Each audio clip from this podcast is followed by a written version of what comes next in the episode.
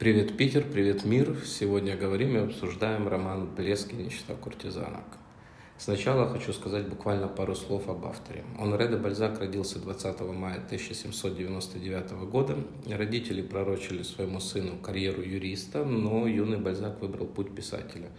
Литературой он увлекся еще в колледже, но его ранние произведения не сохранились, а трактат о воле был отнят учителем и на глазах будущего гения французской прозы был сожжен. Вопреки тому, что рукописи не горят, как утверждает Булгаков, трактат Бальзака, увы, так и не сохранился.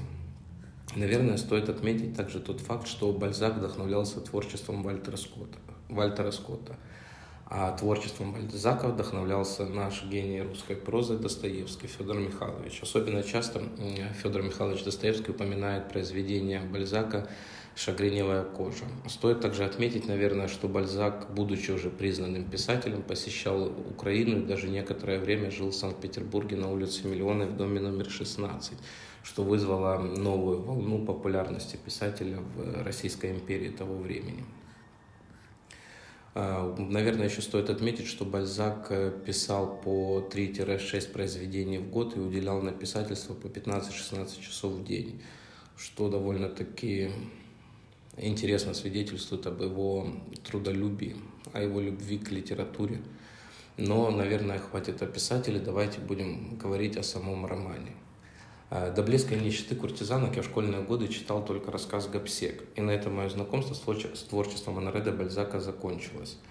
И вот спустя много лет, когда я был в Крыму, мне в руки попался роман «Блеск и нищета куртизанок». И здесь, наверное, я поступил так, как поступать не стоит – я начал судить о романе по его обложке. «Блеск и нищета куртизана». Ну, первое, что приходит на ум, это логично же, что роман будет об истории продажных женщинах и борделях XIX века.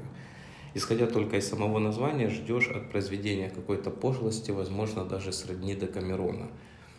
И даже начало самого произведения, когда вы начинаете читать о событиях, которые развиваются в опере под масками, все указывает на то, что именно так и будет, что это будет какой-то пошлый, грязный романчик из родни бульварной, бульварного чтива. Это если мы говорим в контексте того, что мы ничего не знаем о Бальзаке. Тогда складывается такое впечатление. По крайней мере, у меня так сложилось, потому что до блеска нечто куртизанок я, в принципе, не интересовался творчеством Монре де Бальзака. Но вот потом, после первой части книги, она состоит из четырех частей, кстати, «Блеск нечто куртизанок», после первой части книги сценарий меняется кардинально, и ты погружаешься в Париж уже накануне июльской революции с его блестящими балами и грязными, едва освещенными нищенскими закоулками, светскими красавицами и продажными женщинами. Ну куда без них. Автор переносит тебя в Париж, в город, где все выставлено на продажу, даже любовь и добродетель. Главная сложность в прочтении романа, на мой взгляд, заключается в том, что «Блеск нищета куртизанок» хоть и является по-своему, по-своему обособленным романом, романом громаднейшего цикла человеческой комедии, все же повествует нам о героях, которые встречаются в произведениях, предшествовавших публикации. К примеру, одна из главных героинь является внучкой того гопсека, которого я читал в школьные годы. Я даже не думал, что когда-то я соединю два произведения «Блеск и нищета куртизанок и гопсе, которого я прочитал в школе. Поэтому сразу, читая произведение «Блеск нищета куртизанок», уловить и понять, кто есть кто, сложно, если вы до этого вообще не были знакомы с творчеством Бальзака и не читали никакие другие произведения из его цикла человеческой комедии. Вторая сложность кроется в том, что в самом произведении очень много персонажей, которые, которых сложно запомнить, поскольку, ну, во-первых, э, сложные имена для произношения, а во-вторых, они, э, некоторые из персонажей упоминаются не так часто, но оказывают существенное влияние на главную сюжетную линию произведения. Поэтому периодически, читая роман, я просто замирал на какой-то странице, встречая какое-то имя, и не понимал, э, на чьей стороне этот герой, э, а кто этот герой, откуда он взялся, упоминался ли он в книге. Приходилось иногда возвращаться назад и бегло по диагонали прочитывать, чтобы вспомнить, о ком идет речь. Вот. Но э, в принципе, в принципе можно выделить трех главных героев романа, вокруг которых все происходит. Главной героиней, конечно же, является куртизанка Эстер и еврейского происхождения, которая влюбляется в молодого поэта, претендующего на титул маркиза, месье Люсье де Рюбампре. Ради него она стремится измениться, отказывается от всего и отправляется в католический монастырь, где стремится стать примерной христианкой, научиться светским беседам, э, грамматике и сдержанности. Второй главный герой, которого стоит отметить, это, конечно же, сам Рюбампре, молодой писатель, который находится под покровительством аббата Карлоса Эррера.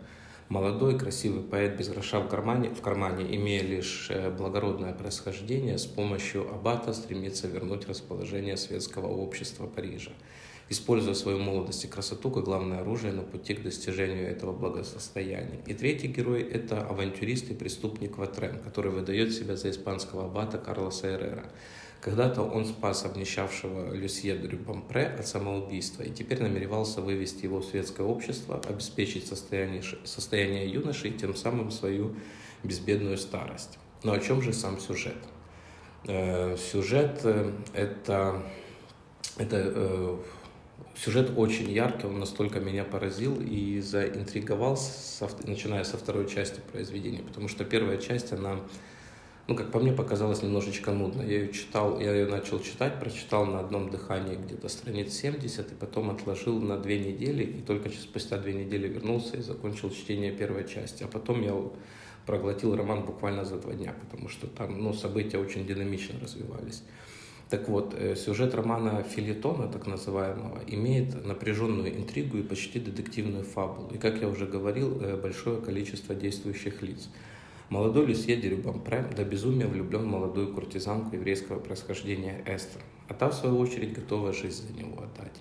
И именно она мешает планам Эбата, Эбата Эрера, потому, поэтому, прикрываясь католической рясой, Наш авантюрист убеждает юную блудницу уехать в монастырь, чтобы там очистить свои грехи, и только тогда, с его слов, она сможет составить достойную партию месье Люсиену, на что влюбленная девушка соглашается и покидает Париж. Тем временем, за счет кредитных средств, Аббат приобретает земли для молодого поэта Рюбампре и организовывает даже помолвку с одной знатной особой, пока сам поэт в это время предается любви и разрату, стараясь утолить боль тоскующего сердцу по возлюбленной. И вот когда титул маркиза и признание обществом уже настолько близко, что, казалось бы, стоит протянуть руку, кредиторы начинают требовать погасить задолженность. Иначе грозят раскрыть обществу, что молодой Рюбампре нищ, как сокол. И все, все это, все эти земли, все, все его положение, это всего лишь э, раздутая, основанная на кредитных средствах показуха. Тогда предприимчивый Карлос Эррера пускает в ход свое последнее оружие. Он возвращает красавицу Эстер из монастыря и говорит, что ее возлюбленному грозит опасность, и ей необходимо вернуться к своему прежнему ремеслу, чтобы обеспечить будущее своего возлюбленного.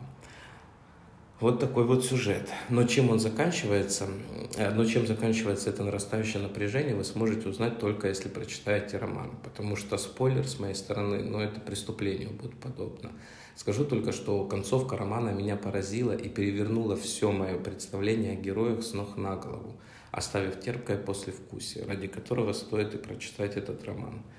Если вы читали роман, пишите в комментариях свои впечатления о произведении. Мне вот безумно будет интересно узнать, э, какие чувства вызвал у вас, у вас этот роман, понравился он вам или нет, и как вы относитесь к главным героям, в частности, хотя бы этих э, трех, которых я назвал. Это месье Бампре, аббат Карлос Эррера и непосредственно красавица Эстер. Ну и, конечно, по традиции всем хорошего, позитивного настроения, настоящей чистой любви и побольше прочитанных страниц.